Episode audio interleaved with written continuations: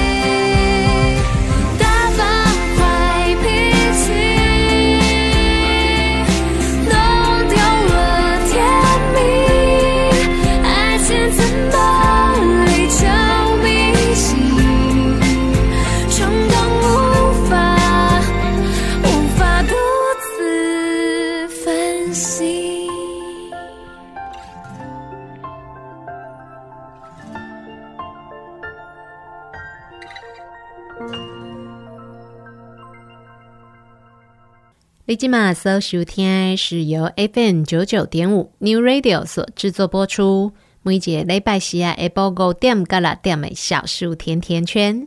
大家好，我是夏天。现在除了透过 FM 九九点五 New Radio 的广播频率可以收听得到我们的节目之外，New Radio 的官网也正式上线了。在官网当中呢，大家还可以利用线上收听的功能。只要搜寻到三个 W 点 N E W R A D I O 点 C O M 点 T W，Triple W 的 New Radio 的 com 的 T W，就可以找得到我们的官网。在官网里面呢，再点进去线上收听的功能。随时随地不受时间跟空间的限制，只要点进去就可以听得到现在正在播出的第一轮首播节目哦。点进线上收听的功能，稍微等它一下下。Triple W 的 New radio com 的 T W 线上收听的功能很方便，大家都可以好好的去利用它。节目一开始为大家选播的歌曲是吴文芳所演唱的《坏脾气》。前几天夏天带小孩去上活动课程的时候啊，跟其他课堂的妈妈在聊天。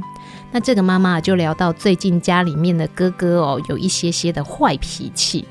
这一位妈妈的儿子呢，现在刚好就是六年级国中的这个阶段，也就是身为家长的我们常常都会觉得非常头大的青少年的叛逆期呀。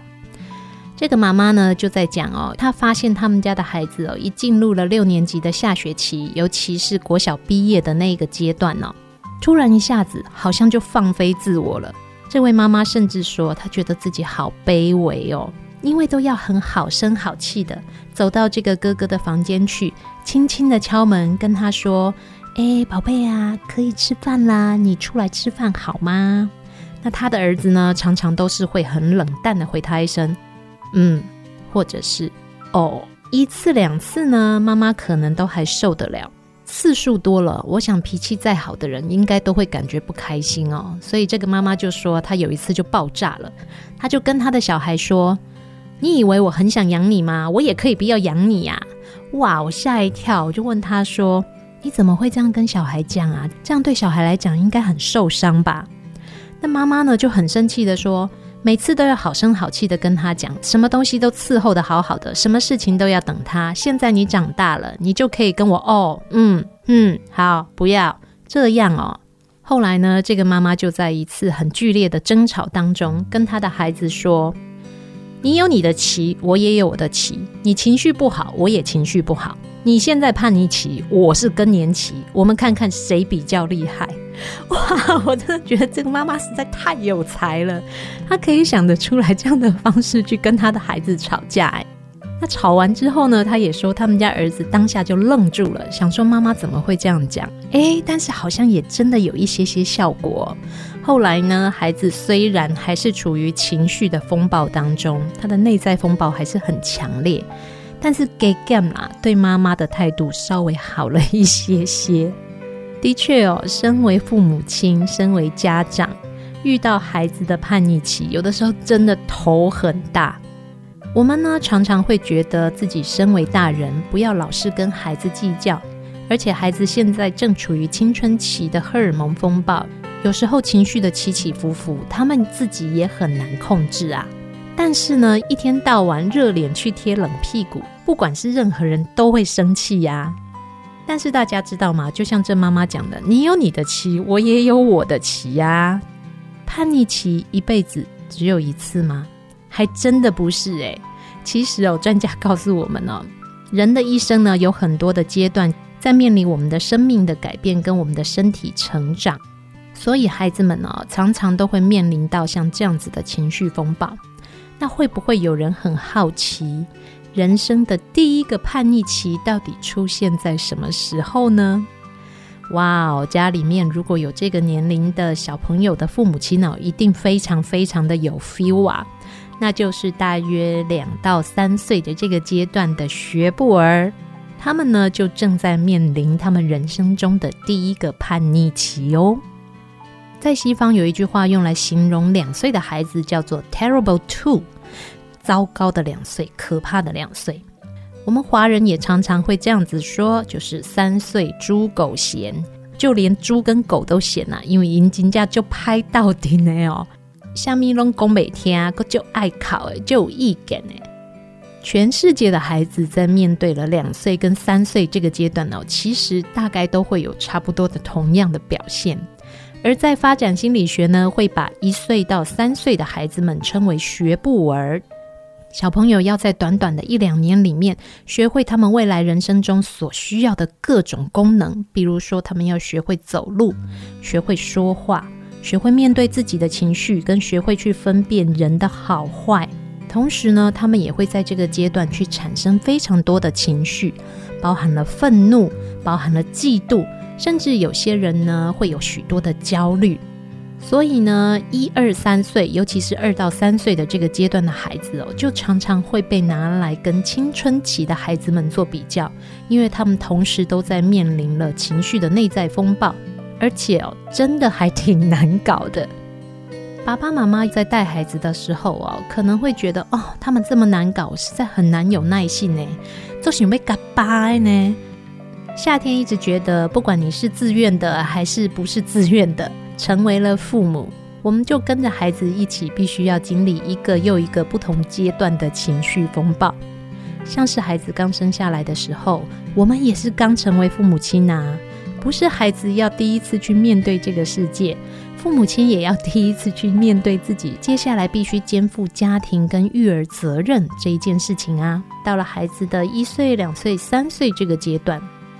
他们呢，开始面对了他们的人生的第一个叛逆期。身为父母亲，唉，我们也必须要试着去面对这个可怕的阶段呐。因为孩子在一到三岁的这个时间，必须要学习非常非常多的新的人生技能，必须要过关斩将、打怪啊。尤其是孩子在这个阶段，他的运动功能会快速的发展，他开始学习走路、学习跑步、学习说话。对于生命的掌控欲望就会高一些。根据研究就有发现，一岁半到两岁的学步儿，他们会开始试着去控制，包含了让他们觉得很烦躁或者是苦恼的人或者是事情。也有专家认为，两岁的孩子呢，他们的智能发展其实比体能的发展快很多。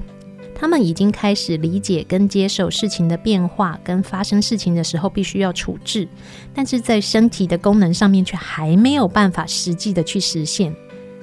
两岁的孩子们已经有很多很多的想法了，但是大多数的孩子呢，在口语的能力上面也还不足以去表达他们所想表达的，所以哦，这些事情都会让他们感觉到挫折跟生气，甚至会觉得沮丧。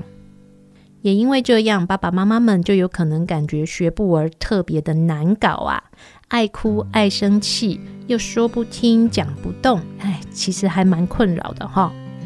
但是当我们试着去理解学步儿他们内心的震荡之后，就会发现，嗯，其实这样的表现是，其实像这样子的情绪表现是很正常的，也可以比较多一点点的同理心去了解他们呐、啊。小朋友在这个阶段哦，他并不是故意要做对哦，一定要把这个孩子是在故意找麻烦的想法把它擦掉擦掉。绝大多数的小朋友都不会故意找麻烦，尤其是在一二三岁的这个阶段，他们的心灵其实都还很纯真，所有的外在表现呢，其实都在反映他们内心的感受。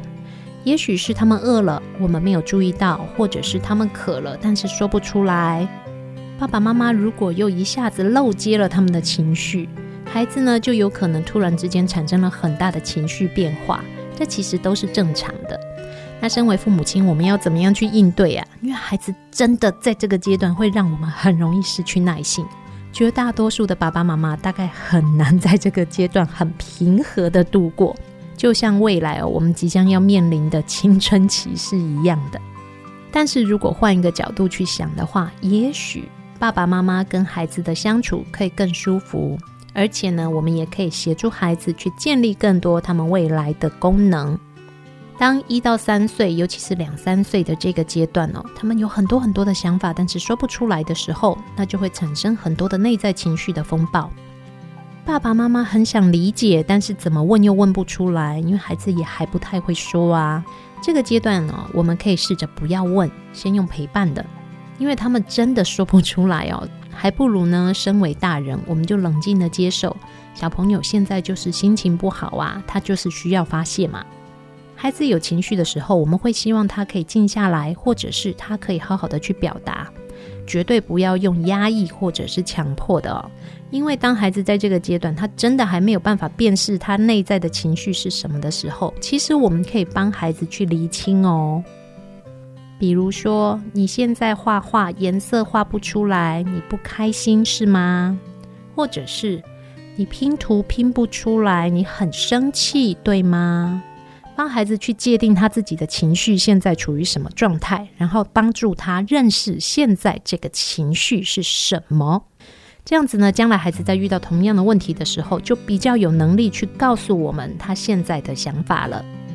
另外呢，我们也可以帮孩子找出其他的解决办法，比如说，我们可以这么做：我知道你现在拼图拼不出来，很生气，但是丢东西不是一个好的解决办法呀。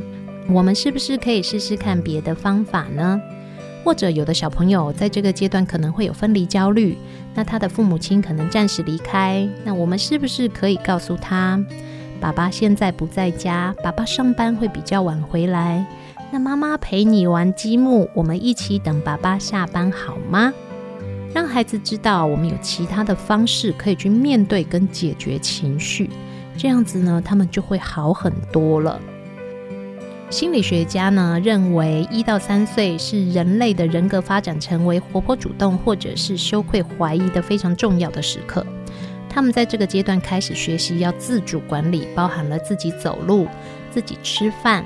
是不是可以试着不要包片片，要能够控制自己的大小便等等？那如果说呢，他们没有得到足够的支持，甚至没有办法做到足够的练习，没有办法独立自主照顾自己的话，有一些孩子就可能会觉得自己哦很羞愧，然后怀疑自己的能力哦。有一些小朋友哦，在这个阶段他会很坚持，什么都要自己来。我还记得我们家小朋友哦，在那个时候，我们开始让他玩乐高的积木。有一次，当我们买了积木回来哦，他很开心的跟他的爸爸说：“爸爸，我来，我来，我来。”爸爸也就让他去拆乐高的盒子。但是当他把盒子拆开之后，发现说明书真的有够复杂的。所以呢，我们家这孩子也真的很厉害，我觉得 他马上就把乐高呢积木拆完之后，跟爸爸说：“爸比拆好了，爸比来。”哇，有没有很厉害？马上见风转舵。所以，其实，在这个阶段呢，只要孩子他有想要去探索，或者是想要尝试的欲望，表示他的心理上面已经有一定的成熟度了，在不危及他的安全的情况底下，就让孩子尽情的去尝试跟探索吧。当孩子还在学习跟探索的这个阶段，他们其实有的时候不太能够判断什么东西对他们来讲是有危险的。如果可以的话，我们在探索的这个阶段呢，尽量把他所要探索的环境处理得越安全越好，让孩子呢想要探索或者是可以探索的东西放在他拿得到的地方，其他危险的或者是现阶段呢对他来讲还不适合的，我们就尽量收高一些，在孩子不自觉的状况下，协助孩子去排除环境当中的危险物品。小朋友呢，在这个学习的阶段，难免会遇到挫折。那如果身为父母的我们适时的去营造一些情境，让他可以成功，其实对他人格的建立跟自信的养成哦，就会有很大的帮助了。生而为人呢，我们必须要面对我们人生当中许多的变化。那另外呢，身为父母，我们就更需要去面对孩子的成长跟发展。这个成长发展呢，有的时候高，有的时候低。有的时候让我们很抓狂，但是有的时候又会让我们带来无尽的喜悦。这其实就是身为父母的乐趣嘛。如果小朋友真的是太可怕了，真的是处于一个 terrible two 或者是猪狗嫌的状态哦，找亲爱的家人或者是亲爱的朋友们吐吐苦水吧。就像这位妈妈告诉我们的事情一样。而且呢，我觉得身为父母亲哦，在孩子越来越长大之后，我们其实也可以很帅气的让孩子知道，你有情绪，我也有呢。不过现在，如果你的孩子还是一到三岁的学步儿，嗯，还是尽量多一点耐心吧，陪他们走过这个阶段之后，你就会发现，身为父母，我们在我们自己修炼的路上，已经又成功的过关斩将，打怪进阶了哦。接下来再来欣赏一首歌曲，歌曲之后继续回到我们的小树甜甜圈。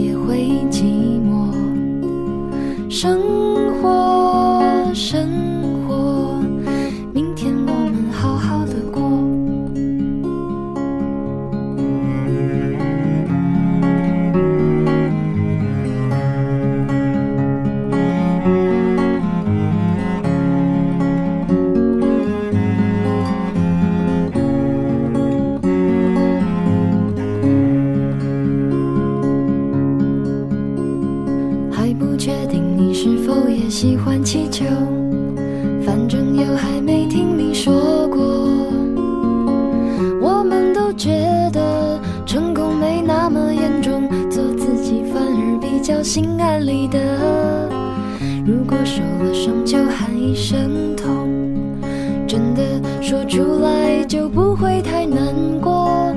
不去想自由，反而更轻松，愿意感动就是种享受。生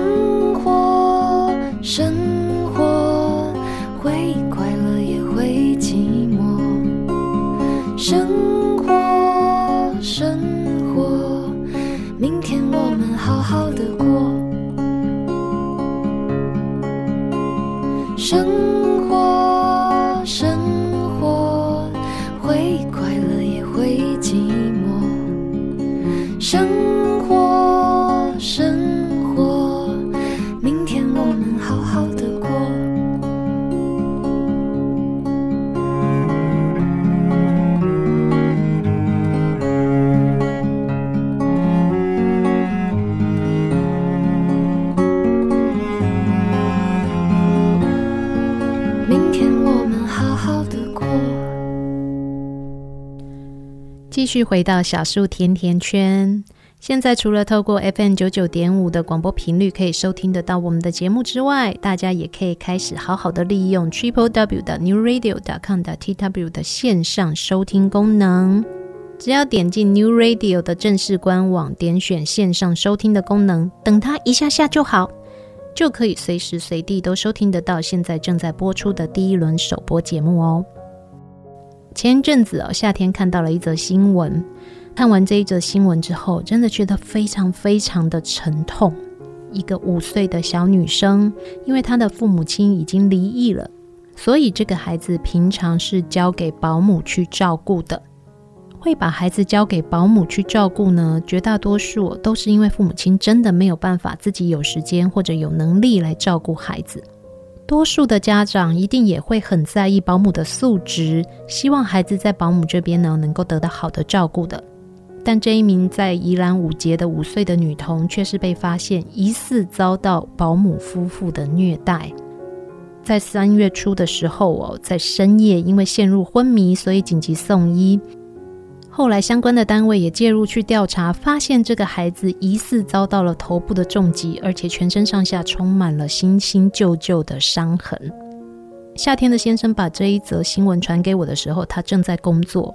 但是因为他看到了这则新闻，他好难过，所以他传给我之后就问我说：“妈妈，我们可以领养他吗？”当然哦，领不领养小孩这件事情不能是一时的激情，还有很多很多的问题需要去讨论，也有很多很多的现实面必须要去注意。所以当然一时之间我们也还没有一个结论哦。可是呢，大家在我们的节目当中，一定常常听到夏天跟大家分享我们母子之间，甚至是我先生跟他儿子之间哦，父子之间的一些相处的状况。大家应该也可以很清楚地感受得到，我是非常非常的爱我的小朋友的，甚至很多时候可能会有人觉得我有点太过于溺爱了。但是我一直觉得，身为大人，当我有了孩子之后，去爱他，去照顾他，去陪伴他成长，这本来就是我的责任。陪伴孩子走一段，就像我们每一个大人一路成长的过程一样。我们的生命当中会有人来，会有人走，但是我们的父母亲、我们的手足，绝对哦，绝大多数的时候都是在我们身边陪伴我们去度过风雨的。尤其是孩子们都还小，他们需要更多的保护，他们需要无尽的疼爱，他们需要在被溺爱的环境当中好好的被教养长大。当他们感觉到很多很多的爱之后，他们将来就会变成一个可以去回馈的大人。所以，当我看到这样子的新闻之后，就会觉得真的很难过，因为夏天身处的环境哦，我所认识的爸爸妈妈朋友们。或者是一些阿公阿嬷们，大家都非常非常的爱他们的孩子。我所认识的家庭朋友，大多数呢都是家庭健全的，所以他们的孩子呢都是有父母有手足的状况下，甚至还有的有阿公阿嬷、有曾祖父、曾祖母，充满了欢乐跟和乐的气氛。但是，其实，在我们的这个社会当中，有很多的孩子，他是在痛苦当中长大的。夏天还记得，在很久很久之前，那个时候我的小朋友大概才一岁多而已。我所住的社区呢，就有一个孩子，我常常听到他会哭。而且一般的孩子如果是哭闹耍脾气，你会在他的声音里面听到的是他现在就是在一个任性的状态。但这孩子不是，我常常会透过从他们家的窗户传出来的声音，听到他说：“爸爸，对不起，我不敢了，你不要再打我了。”过去夏天其实也会跟很多人一样，会觉得啊，这是人家的家务事，不要太过分的话，我就不介入了。但是后来却发现状况越来越糟，有的时候甚至会在晚上十一二点听到家长把小孩叫起来骂，你就会听到孩子低低的哭泣声，因为他们家的窗户刚好跟我们家相对，窗户又没有关的时候，那是哭的声音其实就会很明显。后来呢，夏天终于再也忍不住了，因为我觉得这些家长的状况越来越糟糕的时候，我就打了一一三的保护专线。很快的，也有管区的员警跟里长也都到了我们的社区来做访视。后来呢，也的确就没有听到这个孩子再继续哭的声音。我原本也觉得事情也许可以有转机，可以帮助这个孩子脱离像这样暴力管教的状况。但是后来呢，没有多久，我就听到管理员说，这个家庭呢，带着他们的孩子搬家了。我现在想到这件事情，都还觉得很难过、很悲伤。因为呢，当他在我们社区的时候，我可以多管闲事的打电话，我甚至可以上去敲门。因为我们家的爸爸长得很大一个，所以我天不怕地不怕。而且我们家爸爸以前又是运动员，体能超好哦，能够就拍跨边的哦。虽然他的心很柔软，但是他的脸真的长得很凶恶啊！而且因为夏天自己又是射手座，有的事情呢，其实就是横冲直撞，没在怕的。所以我曾经有想要去敲他的门，告诉他你不可以这样对小孩。但是在我打了家暴的这个通报专线之后呢，这个家庭他们就搬走了。我不知道他们搬到了哪里去。那我也问了管理员，管理员也说，里长也说不知道。在未来。我再也没有办法透过任何的方式去保护或者看到这个孩子了。我不知道他会面对的是什么样的状况。现在呢，再回头看看这个宜兰的小女孩的新闻，同时呢，再去想想看，我们每一年总是会听到有好几次、好几次孩子在暴力的对待当中失去生命，或者是受到重伤的一些相关的讯息，常常会觉得我们是不是做得太少了一些？你会不会跟我一样，在一开始听到这孩子被打骂的管教的时候，觉得我应该不要多管闲事呢？还是说，我们节目前的收音机的听众朋友都很勇敢，如果遇到了这样子的状况，能够在第一时间就站出来去保护这个孩子呢？我只能默默的在心里期待哦，这个孩子未来遇到的人是比较勇敢的这一种，他能够保护他，他甚至能够像我当初所想的一样，直接去敲门告诉这一对家长，你们不可以这样子对待孩子，这孩子不是让你们这样子错误的对待的，你应该要爱他。但是当时我没有这么做，所以也就错过了。很多的惋惜，很多的后悔哦，都是在事后在想的时候，你才会想起来的。所以，亲爱的朋友们，如果遇到了同样的状况，我相信会收听我们节目的朋友一定都是爱孩子的。如果您也遇到了同样的状况，请你不要吝惜打一通电话，不管是打一一零报警，或者是打一一三的家暴专线。有的时候，我们可能觉得自己只是在多管闲事，但是这一通电话，也许就给了一个家庭或者是一个孩子未来重生的机会跟希望。我相信也有不少朋友曾经听过，也讨论过，面对在家庭当中的施暴者，我们应该要怎么样处置他们？很多朋友可能会觉得，我们是不是就是直接给他重罚？尤其是把孩子伤害致死的这些人，我们就重罚他，让他能够记得以后再也不能这样。但是其实很多时候回头去想哦，很多的加害者其实过去都曾经是受害者。他们也都曾经是可怜的孩子，没有得到正确的对待，所以呢，这些加害者会去复制这样子的加害行为。我们无法去介入到别人家庭里面的状况，虽然我们很想要多帮助一些人，但是在家庭当中把门关起来的真实状况，很多时候我们看不到。但是如果可以的话，我们一起少一些些的冷漠吧。多一点点的关怀，多一点点的多管闲事也好。真的听到像这样子的不当的对待的时候，不管是对大人还是对小孩，甚至哦，其实也有一些女性会去家暴自己的先生，这也都是有的。如果遇到这样子的状况的时候，希望我们大家都不要害怕，我们可以一起站出来去保护这些受伤害的人，打一通一一零，或者是打一通一一三的家暴专线。当我们这么做，我们不知道我们真的能够改变什么。但是，当我们把社会的防护网建立得越来越完善，社会福利的机构能够越来越多，社会福利的制度越来越健全，而身边呢，我们这些愿意去多管闲事的人越来越勇敢的时候，社会的防护网就会建立得越来越健全。当社会的防护网它编织得越密，我们就越能够接得住这些受伤的心跟这些受伤的灵魂，不是吗？哎呦，夏天错了，夏天每次都在这个要吃饭的时间跟大家讲这让人心情很不好的事情。可是因为看了，真的有好多好多的感触哦，觉得这个世界上还有好多的孩子，好多的大人需要我们的帮助，可是我们做的好像永远不够吼。没关系，我们要相信世界和平，只要我们愿意改变，世界就会越来越好的。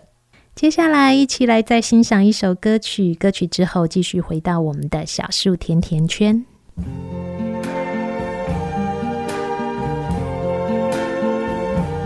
I see trees of green, red roses too.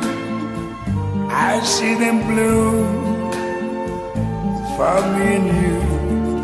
And I think to myself. What a wonderful world.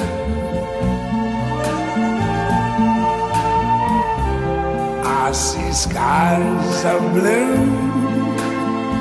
and clouds of white. The bright, blessed day, the dark, sacred night.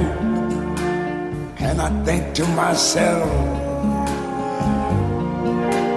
what a wonderful world.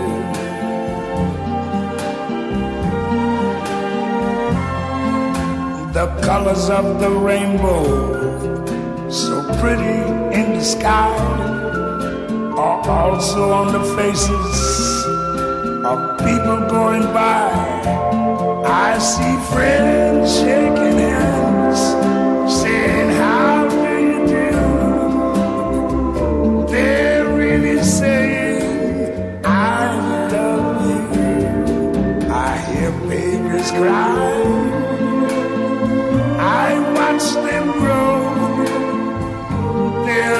much more than I ever knew. And I think to myself, what a wonderful world. Yes, I think to myself, what a wonderful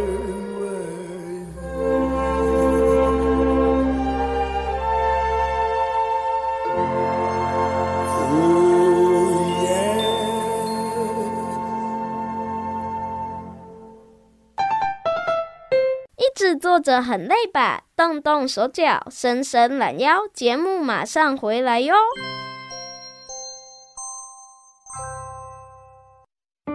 爱读册囡仔袂变歹，爱看册大人嘛袂歹哦。做伙来读册，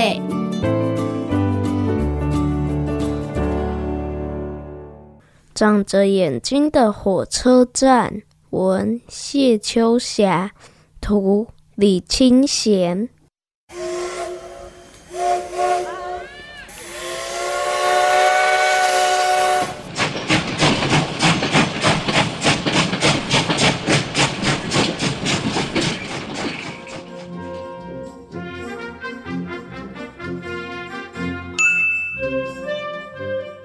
爸爸是一个火车迷。经常背着照相机去追火车，他已经有三百多台火车模型，还常常待在模型店里不肯离开。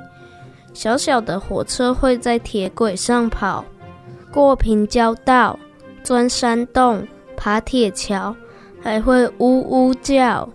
我和弟弟连做梦都会学火车叫，一放假。爸爸就开着他的旅行车，载着全家跟在火车后面跑。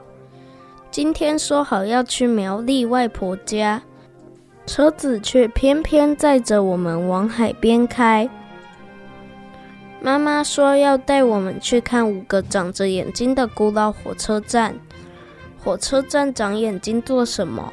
爸爸说，眼睛长得高高的。才能看见远远开来的火车。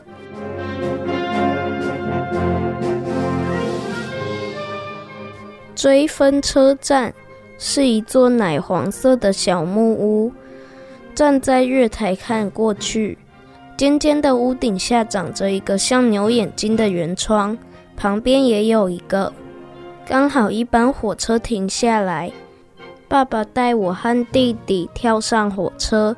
跟妈妈说：“你开到日南来会合。”火车跨过一条又一条的溪流，从车窗往下看，细细的溪水缓缓流向远方。我们坐在日南车站的月台吃妈妈做的便当，吃饱饭，大家都忍不住躺在干净的月台上。享受一下凉风轻轻吹过身边的感觉。旅行车沿着铁路旁边跑，妈妈摇下车窗想吹一阵自然风，风咸咸的，有海的味道。弟弟说：“好想喝一口海水哦。”到新埔了，这是最靠近海的火车站，我们去堤防看海。爸爸把车停在瓜田旁的小路。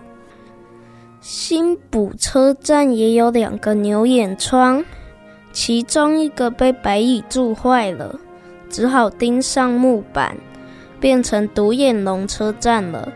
旧旧的木头车站漆上浅浅的黄色，像放了很久的奶油姜饼屋。旅行车在公路。迎面遇见一列往南开的蓝色复兴号，紧紧沿着海边奔跑。大山车站有一个头发长长、戴着帽子的伯伯，正在画大山车站。我觉得那个伯伯画得很棒，他也有画牛眼窗。爸爸小声地告诉我，他是一位有名的铁道画家。爸爸说，海线五兄弟里还有一个叫谭文的车站。原来海线五兄弟就是日南、新埔、大山、谭文和追分。这五个火车站年纪都一样大，长得也差不多。谭文车站就躲在公路下面，车子一不小心就会开过头。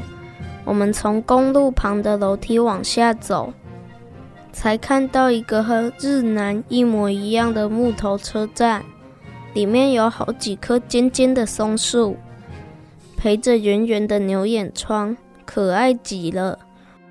而爸爸正在和站长伯伯在月台上谈火车的事。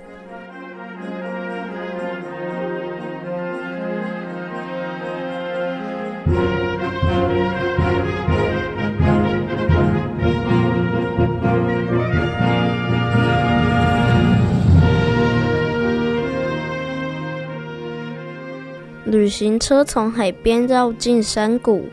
弯弯的山路两边开满白色的油桐花，花从树上飘到车顶，整条山路都变成了粉白色。经过狸猫山下的外婆家，爸爸却不停车，一直往前开，开到苗栗车站旁边的苗栗铁道公园。黑黑的蒸汽火车头是我和弟弟的大玩具。旁边停着载甘蔗的木材小火车，还有一部小叮当火车，有些被栅栏围住不能动了。爸爸说这些火车年纪大了，跑不动，只好送进博物馆。一列从大玻璃窗透出闪亮灯光的彩色火车开过去，啊，我认得出那是肯丁之星。车里的人隔着窗户一直和我们挥手。天快黑了，妈妈的手机唱个不停，是外婆催我们回家吃饭了。结束。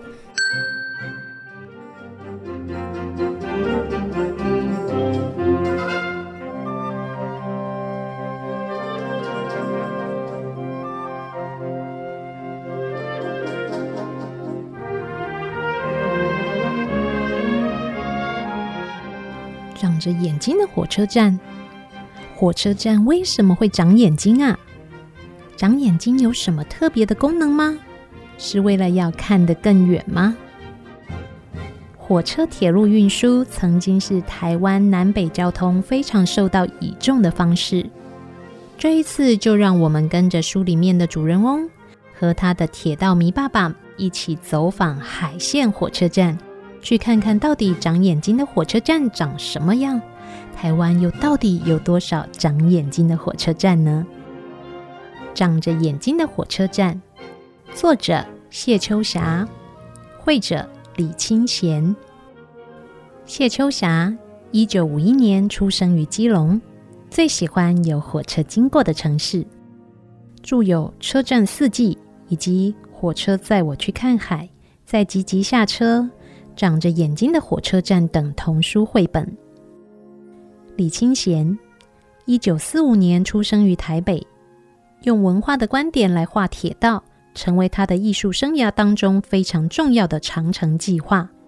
身为非常资深的台湾美术史学者，受到郑明进老师的影响，重新拾起赤子之心，用细腻的笔触为孩子们画出《坐火车游台湾》系列。长着眼睛的火车站，作者谢秋霞，绘者李清贤。二零零六年四月出版一刷，是由玉山社出版事业股份有限公司出版。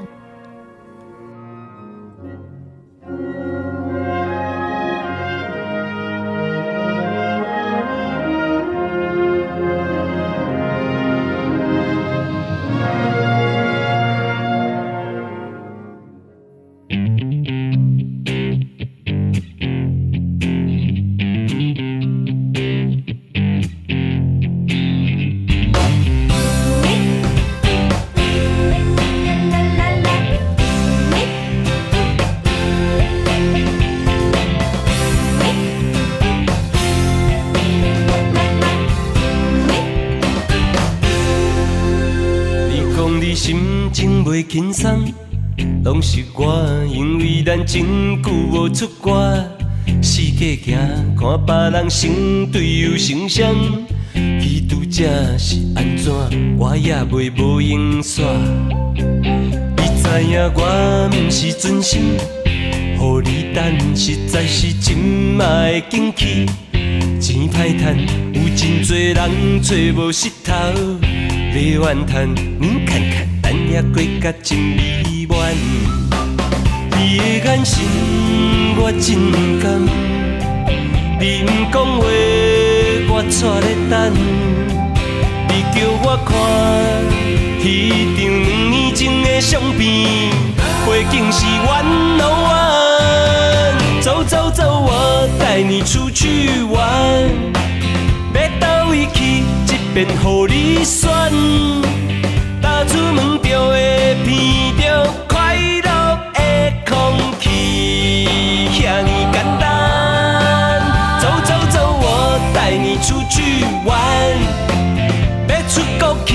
也是游台湾。全世界拢有你我快乐的形影。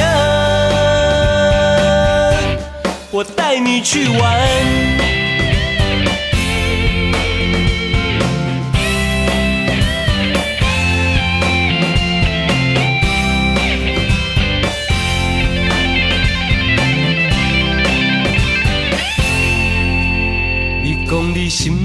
袂轻松，拢是我，因为咱真久无出国，四界行，看别人成对又成双。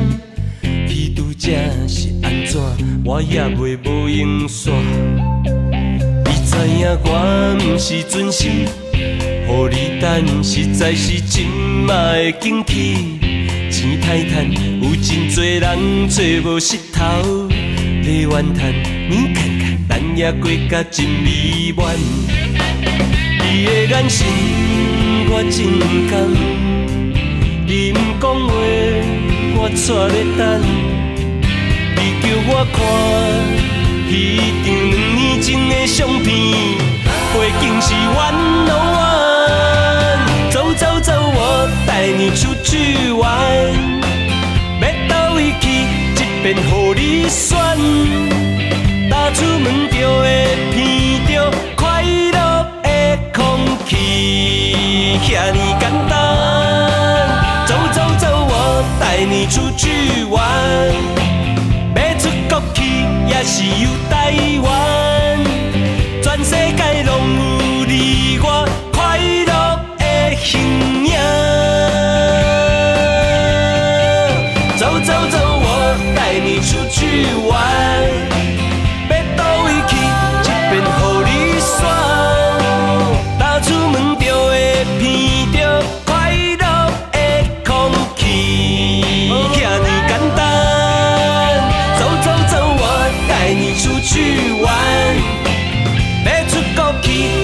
自由台湾，全世界拢有你我快乐的形影。我带你去玩，我带你去玩，世界流浪的，来去旧金山，也是要让世人。来去日月潭，来去阿里山。来去新竹要公园，彰化吃肉圆，家人吃海产。笑一笑没烦恼，三根毛小新闻。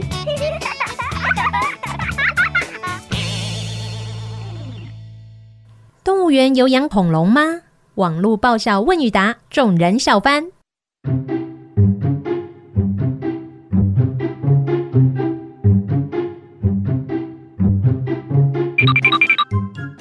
科技越来越进步，使用网络十分便利。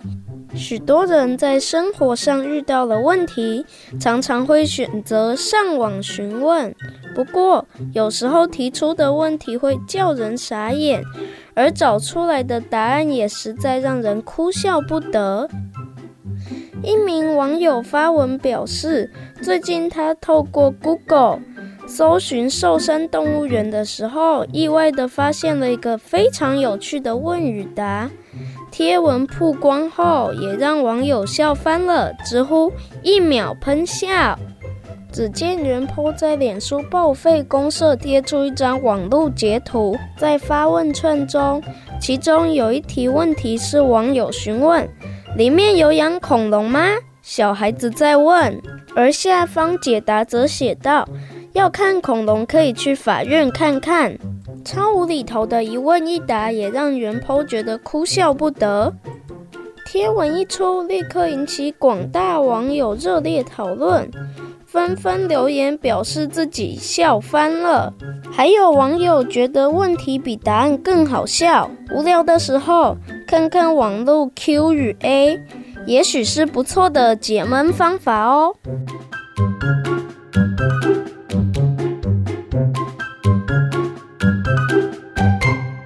一个小时的节目时间又即将进入尾声了。你今麦所收听是由 FM 九九点五 New Radio 所制作播出。每节礼拜四下午五点到六点的小树甜甜圈。每个星期天的下午，夏天和三根毛在这边陪伴大家度过一个小时的午后时光。今天在节目当中呢，又跟大家分享了有一些沉重的讯息吼。但是夏天呢，真的很希望自己能够再勇敢一点，再多管闲事一些。也许这个世界上很多的悲剧就可以在我们的多管闲事里面，能够慢慢的减少了。如果您的生活周遭，您有认识或者是知道有任何的孩子或者是家庭有家暴的状况，请您勇敢的拿起电话拨打一一零或者是一一三的家暴保护专线。这一通电话不见得能够改变得了什么，但是至少我们给了这些孩子或者是这些家庭一个可能看到光的机会和希望。希望这个世界上所有的人都能够平安，希望大家都能够幸福，也希望下个星期天的下午五点到六点，大家一样会回到我们的小树甜甜圈。夏天和三根毛继续跟大家在我们的小树甜甜圈不见不散。等你哦拜拜。